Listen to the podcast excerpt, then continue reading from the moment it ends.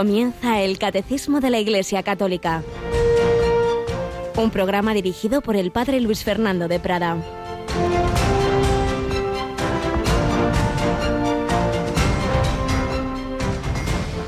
Todos pecaron y están privados de la gloria de Dios y son justificados gratuitamente por su gracia mediante la redención realizada en Cristo Jesús. Dios lo constituyó medio de propiciación mediante la fe en su sangre, para mostrar su justicia, pasando por alto los pecados del pasado en el tiempo de la paciencia de Dios. Alabado sean Jesús, María y José, muy buenos días en este 14 de octubre, día en que la Iglesia recuerda a uno de los papas de los primeros siglos que había sido esclavo y fue mártir. Esa es nuestra Iglesia, que puede ser papa un esclavo, un noble y, un campesino, un Juan XXIII, un Pío X o un Pío XII o un San Calisto, las famosas catacumbas de Calisto que se visitan en Roma y que fueron iniciativa de este papa, de este esclavo convertido al cristianismo. Y él, como todos, pues experimentó esto que nos decía San Pablo en la carta a los romanos. Estamos leyendo de primera lectura de la misa fragmentos de la carta más larga del apóstol de los gentiles. Todos pecamos, todos, todos estamos privados de la gloria de Dios. Solamente si dejamos que la sangre de Cristo llegue a nuestro corazón, a nuestra alma, y nos justifique, nos haga justos, nos, nos haga santos, nos transforme por dentro, solo entonces podemos unirnos a Dios nuestro Señor en esta vida por la vida de la gracia que se consuma en la otra vida por la gloria. No hay otro camino, solo hay un redentor. Otra cosa es que las personas que sin culpa no lo hayan conocido, esa gracia del Señor también entrará, tocará sus corazones de una manera eh, más o menos misteriosa, e invisible, pero que ellos también, todos, tienen que aceptar no sabemos cómo será eso de una manera interior, pero lo cierto y verdad es que todos, todos, todos, eh, la única posibilidad de que no triunfe en nosotros el mal que experimentamos del pecado es por esa gracia de Cristo. Donde abundó el pecado, sobreabundó la gracia. Por eso, por mucho mal que haya, que lo hay en el mundo y siempre lo ha habido, y en algunas épocas más, parece que especial eh, dominio de Satanás en algunas épocas de la historia, pero no lo olvidemos. Cristo ha vencido en esa guerra y aunque perdamos batallas, sabemos dónde está la victoria en Jesucristo, en María, en la Inmaculada, en los santos, tantos y tantos de, de, todas las edades, de todas las condiciones de vida que nos muestran el poder de la gracia de Dios. Una gracia de Dios que entre esa inmensa muchedumbre de santos pues nos ha dado una Santa Teresa que vamos a celebrar ya mañana mismo. Rocío García, buenos días. Muy buenos días, ha llegado el día ya, viernes 15 de octubre, Santa Teresa de Jesús. La gran Teresa de Ávila, felicidades a esa hermosísima ciudad castellana. Y recordamos que hay un instituto que fue hace 50 años elevado a rango de pontificio Claune, que precisamente quiere apoyar a los conventos de clausura.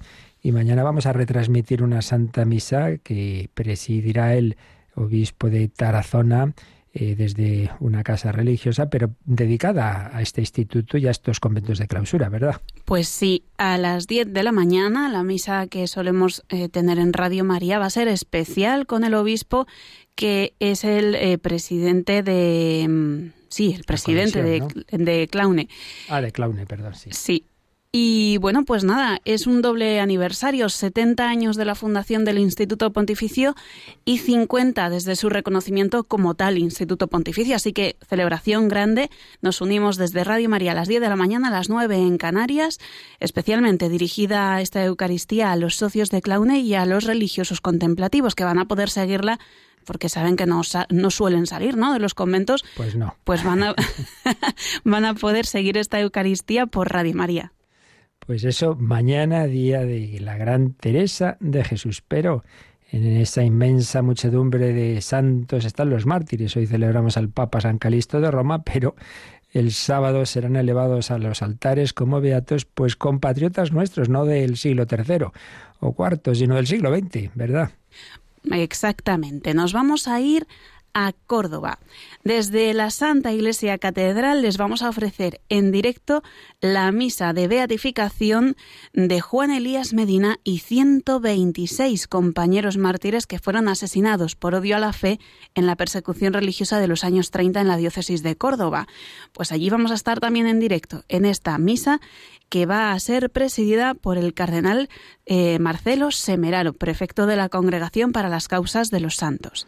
Pues ya lo sabéis, mañana a las 10 la misa que dedicamos a esos conventos de clausura y a su Instituto Pontificio Claude y el sábado a las 11, siempre horas peninsulares, desde Córdoba, beatificación de ese inmensa, así 127 ni más ni menos, mártires del siglo XX, todos ellos movidos por una gran fe y amor a Dios y al prójimo, porque para que la Iglesia pueda considerar a alguien mártir, tiene que constar su perdón. Si fuera simplemente que lo han matado ahí lleno de odio y tal, pues evidentemente eso no es el mártir cristiano, sino ese perdón, como Jesús en la cruz, Padre, perdónalos, porque no saben lo que hacen, como María, que estaba al pie de la cruz viendo cómo matábamos a su hijo y, y sin embargo, oye a Jesús, ahí tienes a tu hijo, estos que que son responsables de mi muerte, te los encomiendo como hijos. Pues a la Virgen María le pedimos en este mes de octubre, ya la mitad casi, en este mes del Rosario, que cada día nuestras Ave Marías entren más y más en su corazón y su mediación nos ayude a coger esa gracia del único Redentor Jesucristo, al mismo, ayer, hoy y siempre.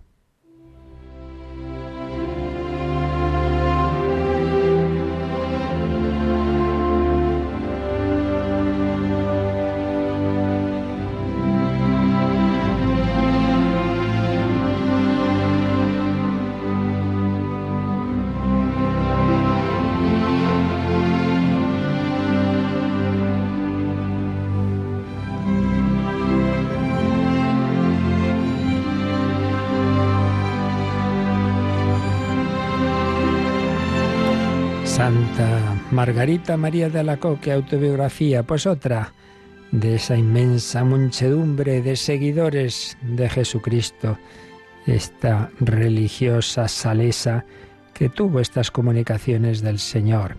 Estamos recogiendo pues los fragmentos principales de su autobiografía, ya vamos terminando lo que podríamos podríamos seguir hablando meses y años, claro, pero bueno, cogemos lo que pienso que puede ayudarnos más. Ayer después de haber oído la gran revelación mm, que le hizo el Sagrado Corazón, y aquí este corazón que tanto ha amado a los hombres, y de cómo, para que lo que el Señor pedía llegara a todos, eh, contaba con el, el siervo bueno y fiel que le envió Jesús, el Padre La Colombier, y como sin embargo después, pues el Padre La Colombier fue destinado a Inglaterra, donde lo pasaría muy mal y pronto moriría después de aquello. Y entonces se queda Margarita sin su confesor ahí al lado, sin su director espiritual, y es cuando Jesús le dice, bueno, es que no te basto yo, que soy tu principio y tu fin, que soy tu principio y tu fin. Y veíamos como por un lado tenemos que pedir al Señor que si es posible nos conceda alguien que nos ayude como guía, que nos conceda un director espiritual, pero también con la tranquilidad de que si sin culpa nuestra eso no es posible, pues bueno, ya el Señor nos guiará por otros caminos. Y después eh, ella nos cuenta pues cómo iba intentando cumplir lo que el Señor le había dicho y extender esa, esos matices nuevos de la devoción al corazón de Jesús, pero si estamos hablando de que en la iglesia hay persecuciones sangrientas, también muchas veces, bueno, siempre dentro de la iglesia hay otro tipo de incomprensiones y de persecuciones que a veces se pasa peor, porque son las que vienen de dentro las que más duelen, ¿no? La persecución e incomprensión de los buenos. Y desde luego de esto tuvo mucho la pobre Santa Margarita María de Alacoque. Se me prohibió colocar ninguna imagen del Sagrado Corazón en público, por ejemplo. Entonces la pobre lo está pasando mal. En mi aflicción no sabía a quién dirigirme más que a él, que siempre sostenía mi ánimo abatido. quién debemos dirigirnos cuando estamos pasando mal? Bueno, podemos hablar con varias personas que nos ayuden, pero ante todo y sobre todo, acudamos al Señor. Pues bien, mirad qué bellas palabras le dice Jesús a Margarita. Nada temas, yo reinaré a pesar de mis enemigos y de todos los que quieran oponerse a ello. Y es una expresión que ha pasado también a la historia de la espiritualidad. Si por un lado recordamos todas esas frases que antes citaba, y aquí este corazón que tanto ha amado a los hombres, también esta otra, reinaré a pesar de mis enemigos. Enemigos interiores, como digo muchas veces dentro de la iglesia, incomprensiones y enemigos exteriores. Anda que no tuvo oposición la devoción al corazón de Jesús, los ambientes jansenistas y tantas otras corrientes que, que no querían que se extendiera esa confianza en el amor de Dios hecho carne y por supuesto mucho menos ese reinado del corazón de Jesús, porque ya estaban empezando las corrientes ilustradas, laicistas, que querían apartar eh, a la sociedad del reinado de Cristo. Bueno, pues esto está llegando ya a extremos increíbles y no tenemos que tener miedo. Recordemos estas palabras, no tengáis miedo, reinaré a pesar de mis enemigos y de todos los que quieran oponerse a ellos. Y si ya pueden, ya pueden oponerse, ya pueden hacer leyes, ya pueden matar, pueden hacer lo que quieran. Jesucristo reinará. Reinaré a pesar de mis enemigos y de todos los que quieran oponerse a ello.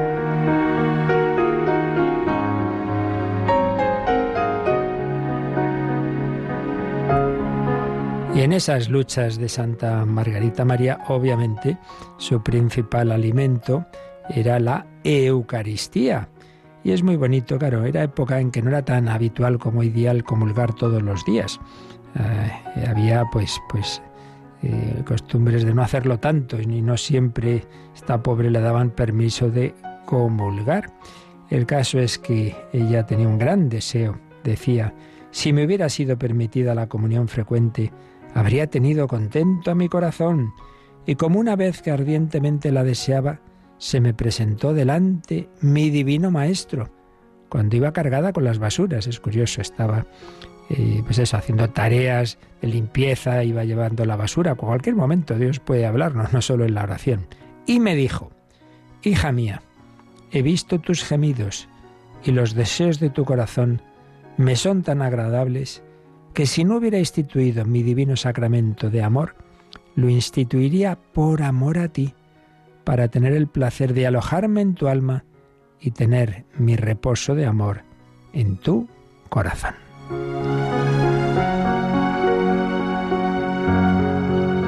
Bueno, pues yo creo que esto es también muy importante.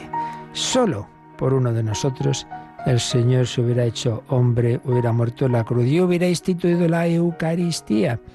A veces me ocurre, por unas razones u otras, que celebro la, Santa Misa solo, y, o viene solo una persona, dos personas, en distintos momentos de mi vida me ha pasado, y, y siempre lo pienso, bueno, es que solo por una persona Jesús baja del cielo a la tierra, solo por una persona hubiera instituido la Eucaristía, porque el Señor, su amor infinito, hace que pueda amarnos a miles de millones de personas, pero a la vez a cada una como si no hubiera nadie más de una manera personalizada. Pues piénsalo, solo por ti, solo por ti.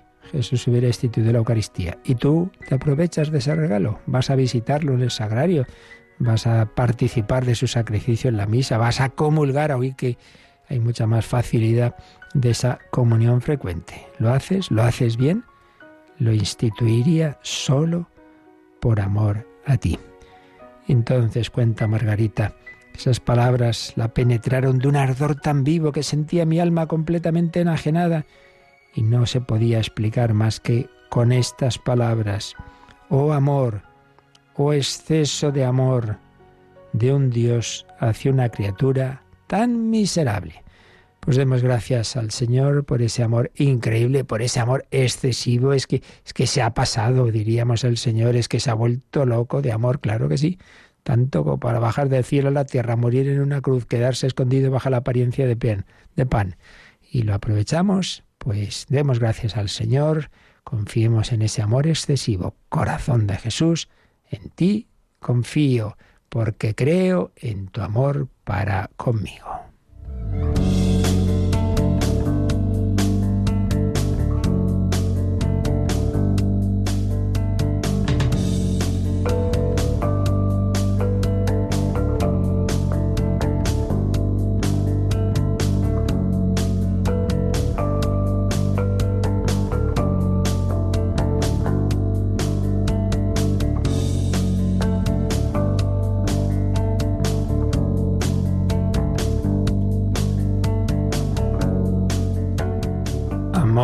Corazón de Dios que se hizo corazón de carne en el seno de María. Y estamos viendo cómo la liturgia, como el año litúrgico, celebra ese misterio de Cristo, ese misterio pascual, que es el centro del año litúrgico y de la obra redentora, es la hora de Jesús, pero ese misterio se celebra en la propia vida de Cristo y en su repercusión, en su acción, en, en las personas que se han dejado transformar por ese misterio pascual que se han dejado configurar con Cristo. Y por eso, después de haber hablado un poco del, del, núcleo del año litúrgico, que siempre es Jesucristo y su misterio pascual, estamos viendo algo, siempre de una manera resumida. Hay programas de liturgia en Radio María que esto se explica a lo largo de los meses y los años. Aquí es condensadísimo, ¿verdad? Pero bueno, intentamos transmitir lo esencial como hace el propio catecismo y ahora en concreto de cómo está presente en la liturgia la celebración de la Santísima Virgen María y de los santos. Y estábamos leyendo y comentando el número 1172 que vamos de nuevo a retomar, Rocío, para eh, culminar un poquito este comentario. En la celebración de este ciclo anual de los misterios de Cristo, la Santa Iglesia venera con especial amor a la bienaventurada Madre de Dios, la Virgen María, unida con un vínculo indisoluble a la obra salvadora de su Hijo. En ella mira y exalta el fruto más excelente de la redención, y contempla con gozo, como en una imagen purísima, aquello que ella misma, toda entera, desea y espera ser. Bien, pues ya decíamos que esto es muy importante. No es que haya, eh, por un lado, un ciclo de celebraciones de Cristo y luego están otro ciclo de la Virgen, otro de los santos. No, no. Realmente solo, solo celebramos a Jesucristo, pero Jesucristo en lo que hizo en su vida y Jesucristo en, en, en la potencia de su acción en la vida de los santos y por supuesto de una manera hiper especial de la Santísima Virgen María. Por eso nos ha dicho este número que está tomado de la Sacrosantum Concilium del Vaticano II, nos ha dicho que la Virgen María está unida con un vínculo indisoluble a la obra salvadora de su Hijo.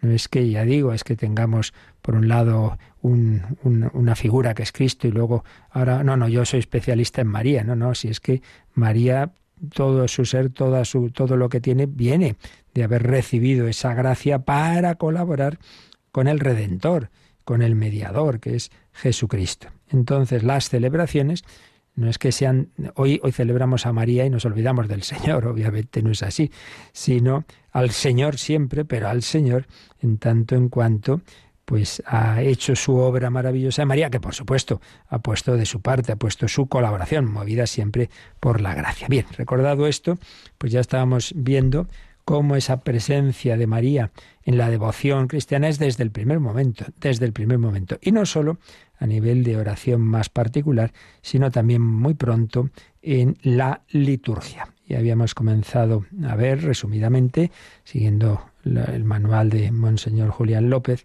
pues cómo aparecen ya unas fiestas de, María, que al principio son como pues justamente lo que estamos diciendo, fiestas del Señor, la Navidad, la Epifanía, eh, lo que llamamos hoy la presentación, son del Señor, pero en las cuales está muy presente María. Y luego ya después, a partir de, sobre todo del siglo V, tras el concilio de Éfeso, que, declara en el año 431 el dogma de, María como, como, Madre de Dios, pues es cuando ya aparecen fiestas de la Virgen en un sentido más estricto, cuyo prototipo recordábamos era la del 15 de agosto. Al principio se llamó a esta fiesta Día de la Madre de Dios María, pero pronto eh, se centró en su glorificación corporal, en esa asunción de María en cuerpo y alma a los cielos.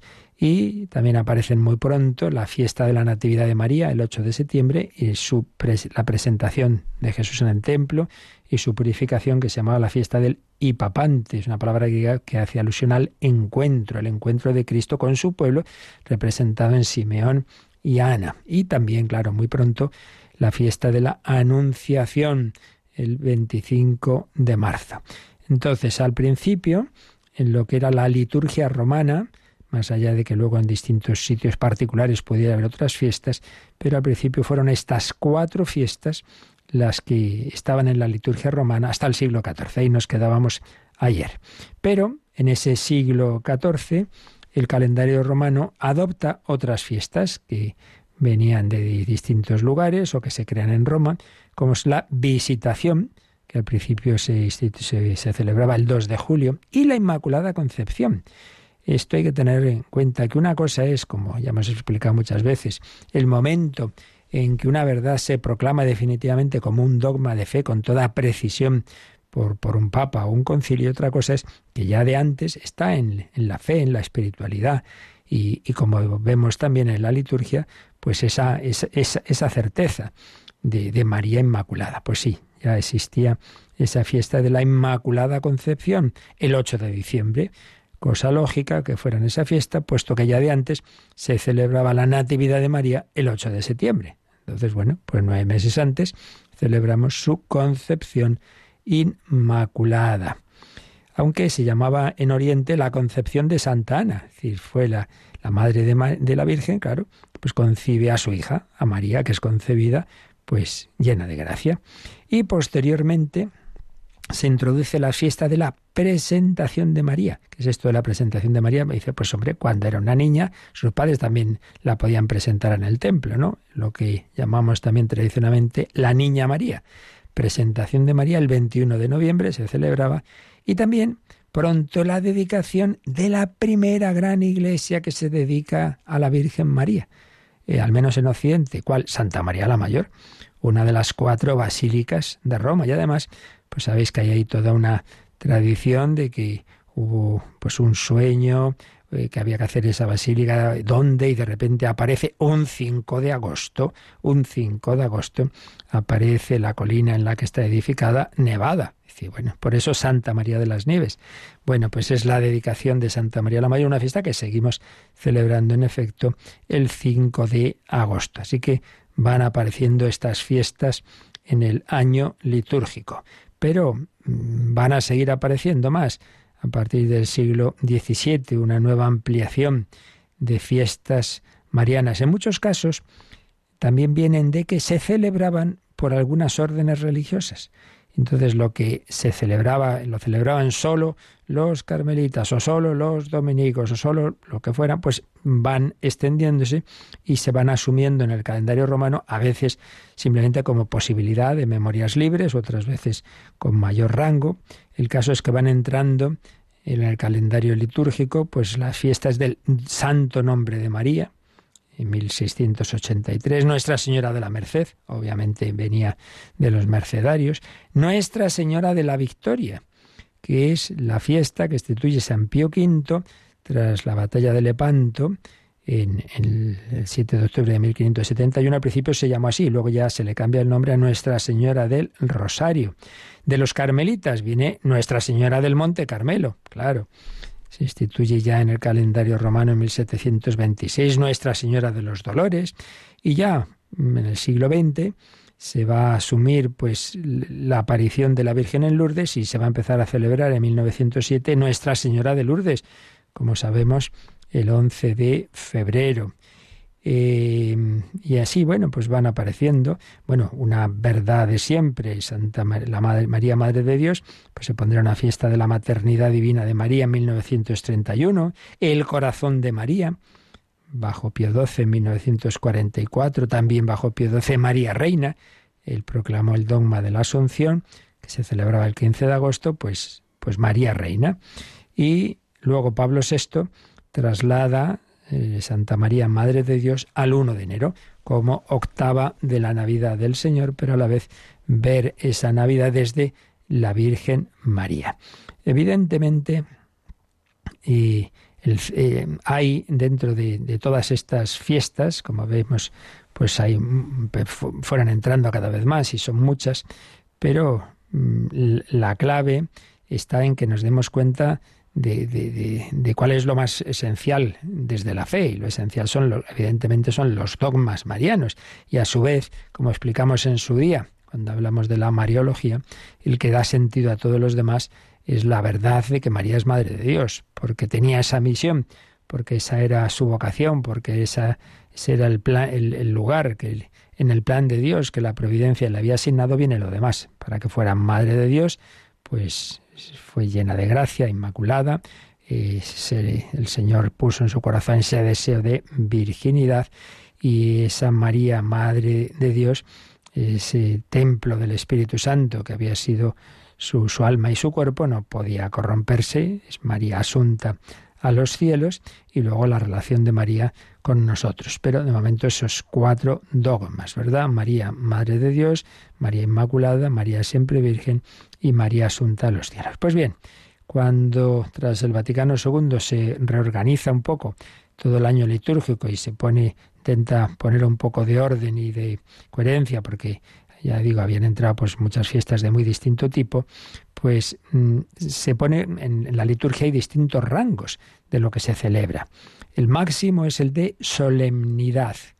Cuando una determinada celebración tiene rango de solemnidad, pues es lo máximo que da la liturgia.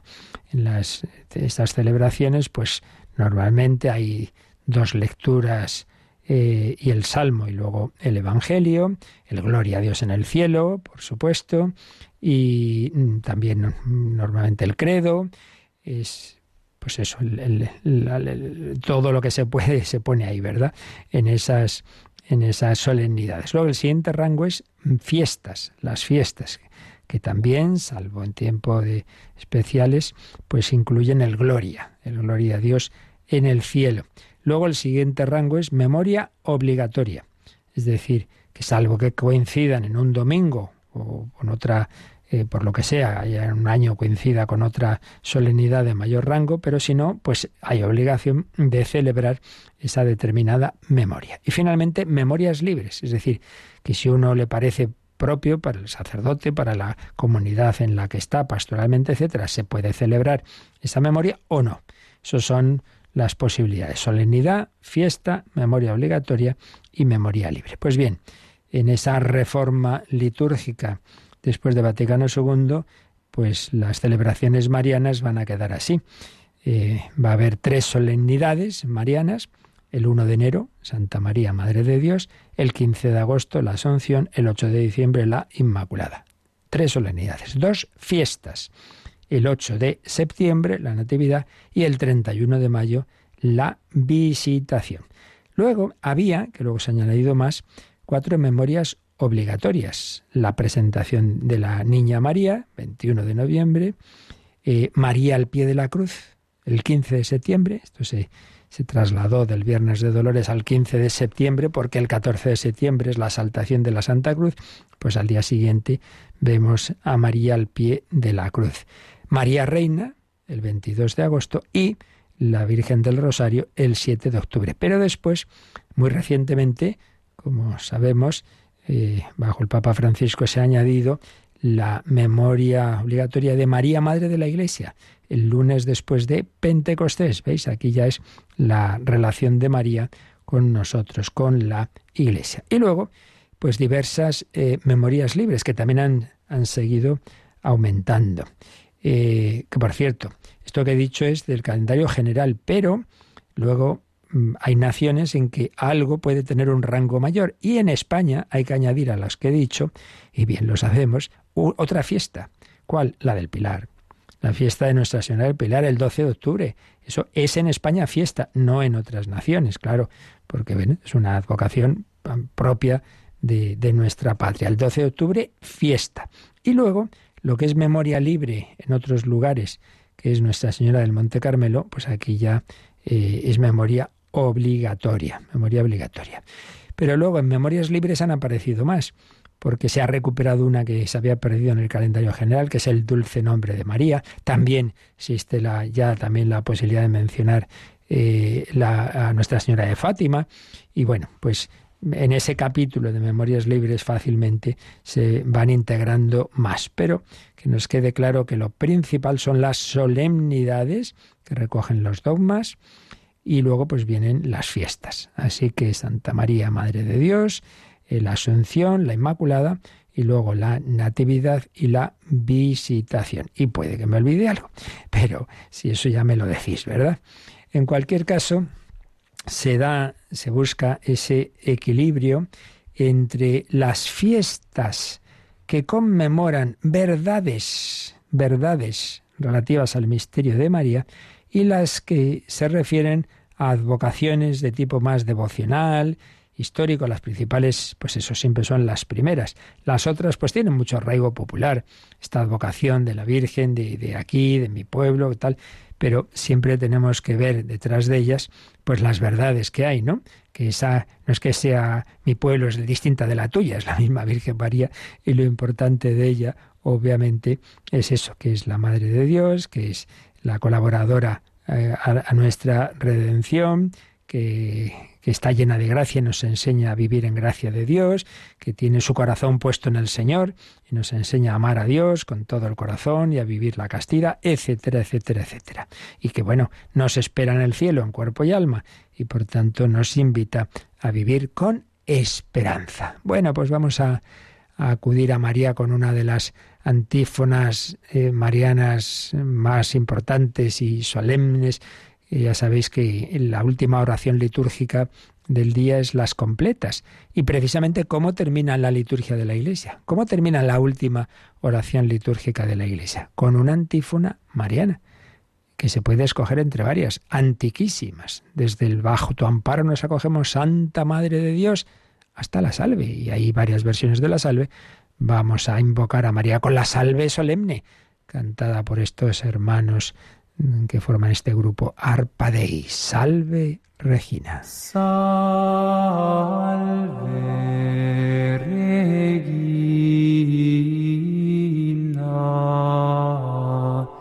Mater misericordiae.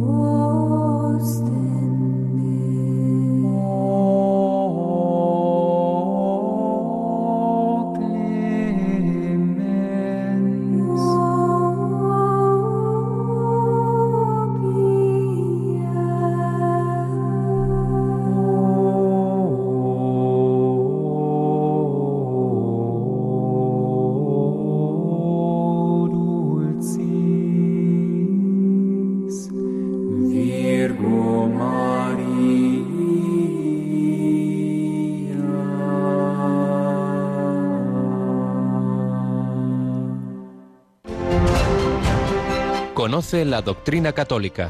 Escucha el catecismo de 8 a 9 de la mañana, de 7 a 8 en Canarias. Y los sábados a la misma hora profundizamos en los temas tratados en el programa En torno al catecismo. Qué maravilla la salve solemne.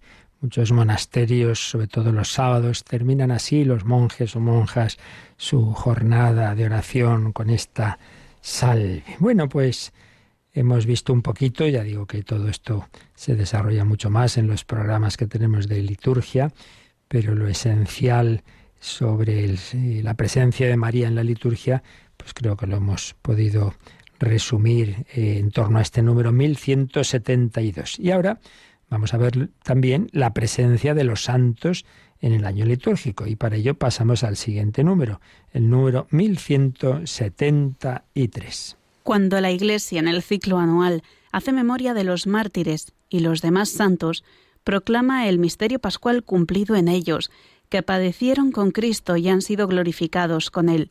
Propone a los fieles sus ejemplos, que atraen a todos por medio de Cristo al Padre, y por sus méritos implora los beneficios divinos. Bueno, pues un número que una vez más está basado en la, en la Constitución Sacrosantum Concilium del Vaticano II y que en esta frasecita la verdad es que nos hace una síntesis muy, muy completa de lo que es la teología de los santos eh, y su aplicación a la liturgia. Nos ha dicho el número que la Iglesia en este ciclo anual, en ese año litúrgico que estamos viendo, hace memoria de los mártires y los demás santos. Ya veremos enseguida que es que los primeros santos que se celebraron fueron los mártires y siempre han tenido el número uno, digámoslo así, en el escalafón, por hablar de, manera humana, ¿no? Siempre es el, el prototipo supremo de santidad, después siempre se entiende de la Santísima Virgen María y de su esposo San José, que fueron ambos mártires en el corazón. Pero los mártires y los demás santos. Y entonces dice que la Iglesia al celebrarlos, ¿qué es lo que celebra en realidad? ¿Qué proclama? El misterio pascual. De nuevo volvemos a lo mismo. No es que hoy celebramos a Cristo y mañana a San Cucufate, no hombre, no. También celebramos a Cristo, cuyo misterio pascual le dio la gracia a San Cucufate para configurarse con él. Entonces siempre la Iglesia proclama el misterio pascual cumplido en ellos. Misterio pascual ese paso de Cristo de esta vida al Padre a través de la pasión, muerte y resurrección. Bueno, pues cómo lo han vivido ellos, sufriendo con Cristo, muriendo con Cristo y siendo glorificados con Cristo, de momento solo en el alma, pero en la espera de la resurrección. Por eso dice que la Iglesia proclama el misterio pascual cumplido en ellos que padecieron con Cristo y han sido glorificados con Él sufrieron con Él, pero han sido glorificados con Él. Y eso en las celebraciones de beatificación ya sabéis cómo se, se manifiesta de una manera bella y emocionante.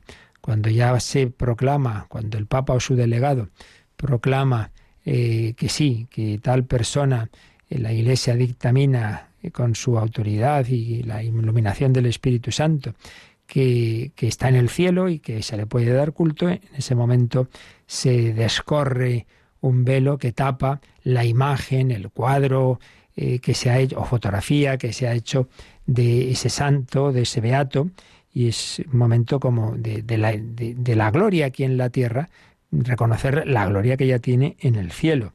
Él sufrió con Cristo y sobre todo en el caso de los mártires, ¿no?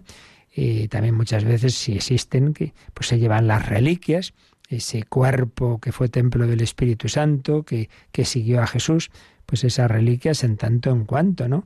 Pues esa veneración de, por un lado, saber que fue templo del Espíritu Santo y por otro lado, que está en la espera ese cuerpo de la resurrección. Pues bien, proclama el misterio pascual cumplido en ellos, que padecieron con Cristo y que han sido glorificados con Él.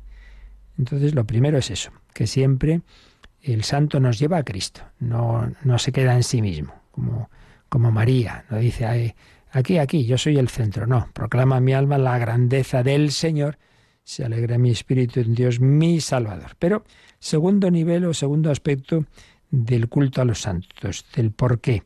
Dice que con ellos la Iglesia propone a los fieles sus ejemplos. Es decir, que haya muchos santos y de muy distintos tipos, edades, de ambos sexos, de, de, estados de vida distintos, seglares, sacerdotes, obispos, papas, religiosos, religiosas, eremitas, eh, solteros, casados, de todo. Eh, niños, jóvenes, mayores, ancianitos, todo, todo. mártires, confesores, que, repito siempre porque hay quien, quien se arma un poco de lío. La palabra confesor no se refiere en este contexto al que, al que, está, al que está confesando los pecados, ¿no?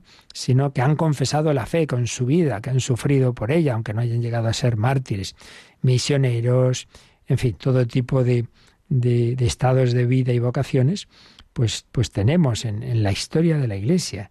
Que, que, que, ni conocemos nosotros, es que son miles y miles, si los, los santos.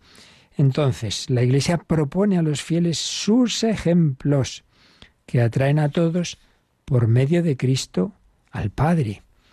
Y por eso las vidas de los santos son tan buenas, tan convenientes. Y es curioso que muchos santos en su conversión han intervenido en las lecturas de vidas de otros santos.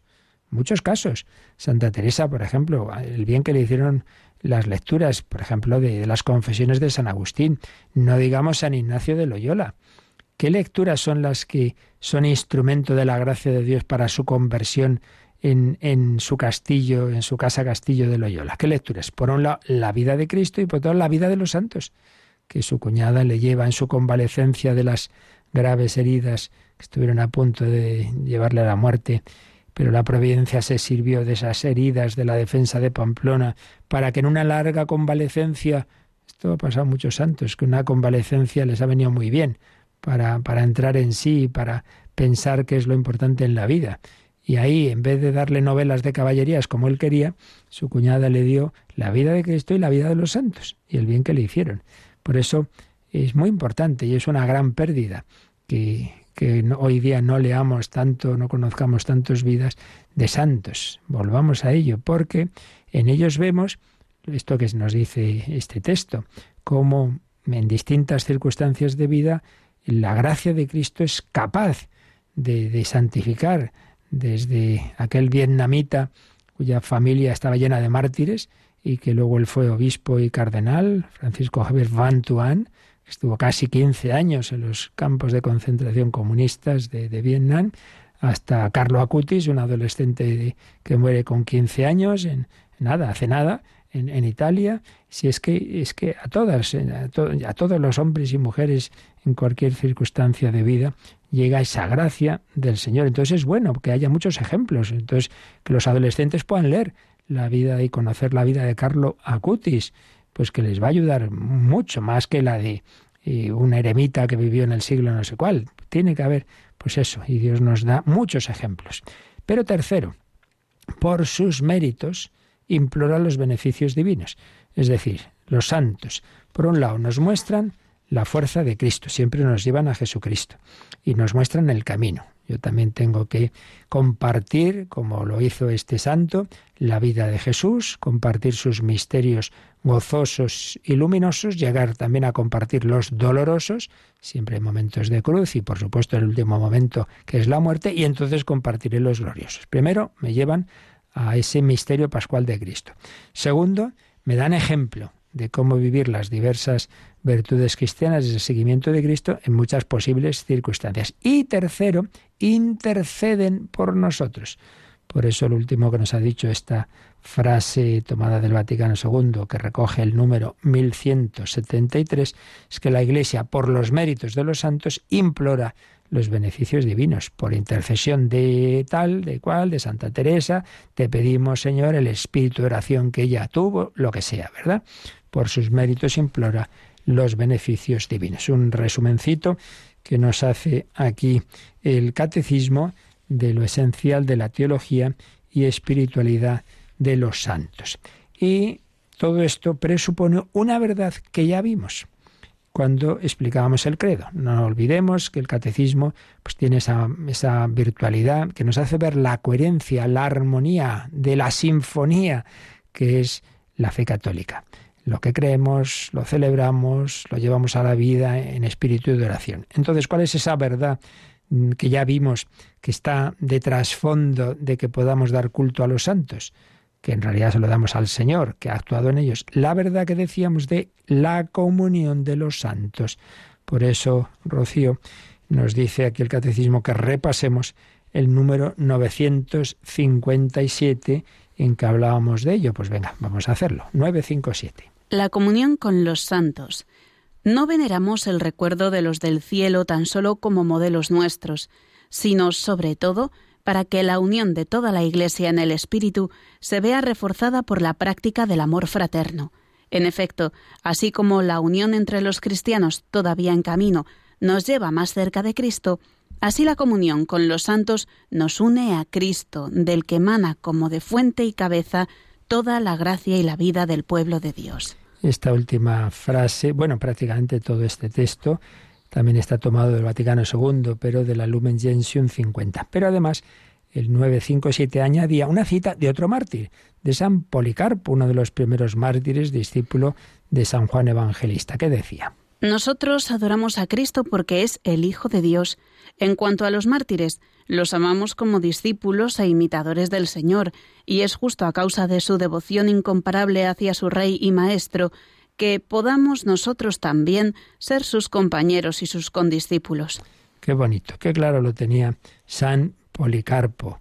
Realmente nosotros adoramos a Cristo, porque es el Hijo de Dios, no adoramos a los santos, obviamente que no, pero los amamos, concretamente a los mártires, como luego lo sería él.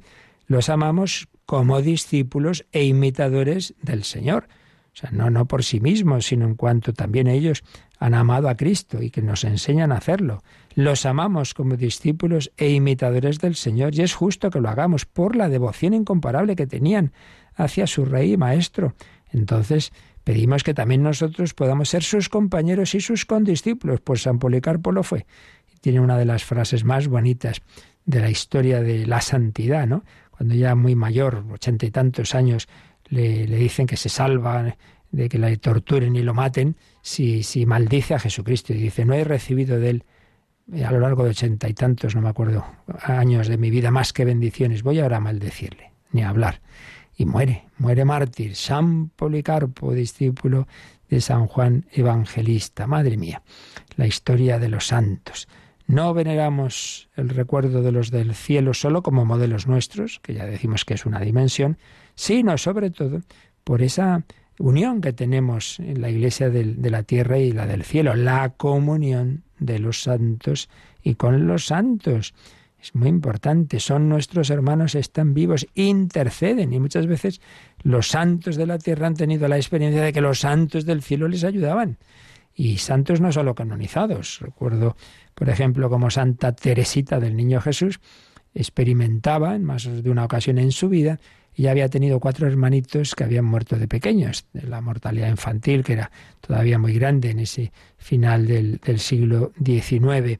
Y, experimentaba esos angelitos que estaban en el cielo, que en agobios suyos, que, se hacía la pobre, pues le, ayudaban. Decía, y vosotros que estáis ahí eh, en toda paz, eh, eh, pedía la intercesión de ellos y sí, sí, le ayudaban. Y también el Señor le dio una señal cuando había muerto su santo padre, don Luis, eh, ya también canonizado junto a su esposa, pues le dio una señal de que había ido directo al cielo sin pasar por el purgatorio. Realmente impresionante. O sea, ahí lo tenemos el ejemplo, ¿no? Como la santidad es para todos. Santos los padres, Luis y Celia. Y santas las cinco hijas, de momento canonizada solo Teresita, pero hay más en proceso. Pues es impresionante. Como se habla también de la familia de San Bernardo, hay una obra que se titula La familia que alcanzó a Cristo porque es que vamos, un montón de miembros de la familia, pues realmente santos, también en la familia de San Isidoro de Sevilla, San Leandro, es que es una maravilla el poder del Espíritu Santo, ay, si le dejáramos, hilo por hilo, tejiendo va, si tú le dejas, qué bien lo hará. Hay una carta de San Ignacio San Francisco de Borja que dice, ay, lo que Dios haría eh, a través de nosotros si le dejáramos. Como somos muchas veces impedimento para las obras de Dios. Y cuando le dejamos, pues eso, hace maravillas. Ante todo y sobre todo las hizo en María, pero también las hace en nuestra debilidad si le dejamos. Pues vamos a, dejamos aquí, ya el próximo día eh, mm, culminaremos viendo cómo han entrado también las fiestas de los santos y hablaremos de las principales, cómo han ido entrando en el año litúrgico. Pues que con la Santísima Virgen y con todos los santos, nuestros hermanos que interceden por nosotros y son nuestros modelos, nos lleven de la mano de la Santísima Virgen a Jesucristo, camino, verdad y vida, que a su vez nos lleva al Padre en el Espíritu Santo. Así vamos a quedarnos contemplando a María pidiendo su intercesión y si tenéis alguna consulta, pues también ahora es el momento. Participa en el programa con tus preguntas y dudas. Llama al 91005 9419. 91005 9419. Puedes escribir un mail a catecismo o escribirnos un mensaje al teléfono de WhatsApp 668 594 383 668 594 383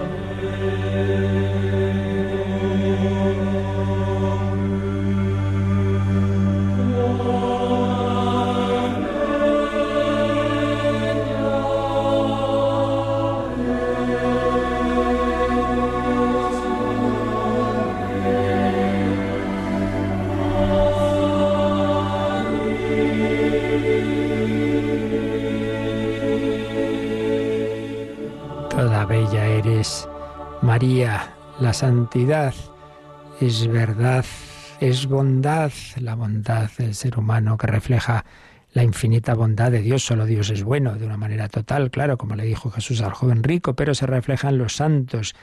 Verdad, bondad y belleza. Toda bella eres, María. Jimena pregunta ¿Por qué a veces tarda tanto los procesos?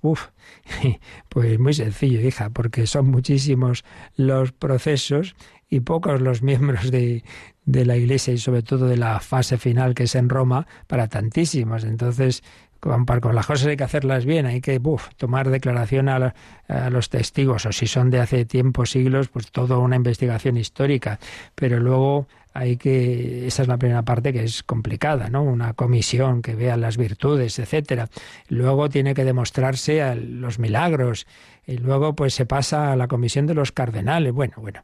Entonces, entre tantísimos casos que hay, pues muchas veces pues pues ahí quedan. Y claro, siempre habrá algunos que un cardenal insista, no, no, este, este, antes y tal, o una orden. Y, luego, pues hay instituciones, órdenes religiosas que tienen más miembros que pueden dedicar a ello y otras que no. Entonces hay unos procesos que van más rápidos que otros. Esto, pues es así, como tantas cosas que van despacio en la iglesia, porque, porque no damos abasto tampoco. Yo lo entiendo muy bien, porque en Radio María tampoco damos abasto. Bueno, y teníamos, teníamos también diversos testimonios que, habían llegado estas últimas semanas, por ejemplo. Por, leemos uno de una bueno, no leemos, sino que llamó a uno de nuestros voluntarios, una monja mayor, Dice, estoy muy limitada, llena de dolores. Con frecuencia tengo que guardar cama por fuertes descompensaciones en la tensión y aguda artrosis. Gracias a Radio María puedo llevar mi vida espiritual estupendamente aún en estas circunstancias. Hago mi oración siguiendo las emisiones programadas y ofrezco mis padecimientos para mayor gloria del Señor y salvación de las almas. ¡Qué maravilla! Pues solo por testimonios así vale la pena pues este esfuerzo que, hacemos entre todos, también con la ayuda de tantos voluntarios y bienhechores, para que Radio María siga siendo cauce de, de extender esta, este amor al Señor, a la Virgen, la, la, oración, como nos dice esta monja, la formación, etcétera. Pues nada, pedimos al Señor, por intercesión de María y todos los santos, que nos ayude a vivir este día para su gloria. La bendición de Dios Todopoderoso, Padre, Hijo y Espíritu Santo, descienda sobre vosotros. Alabado sea Jesucristo.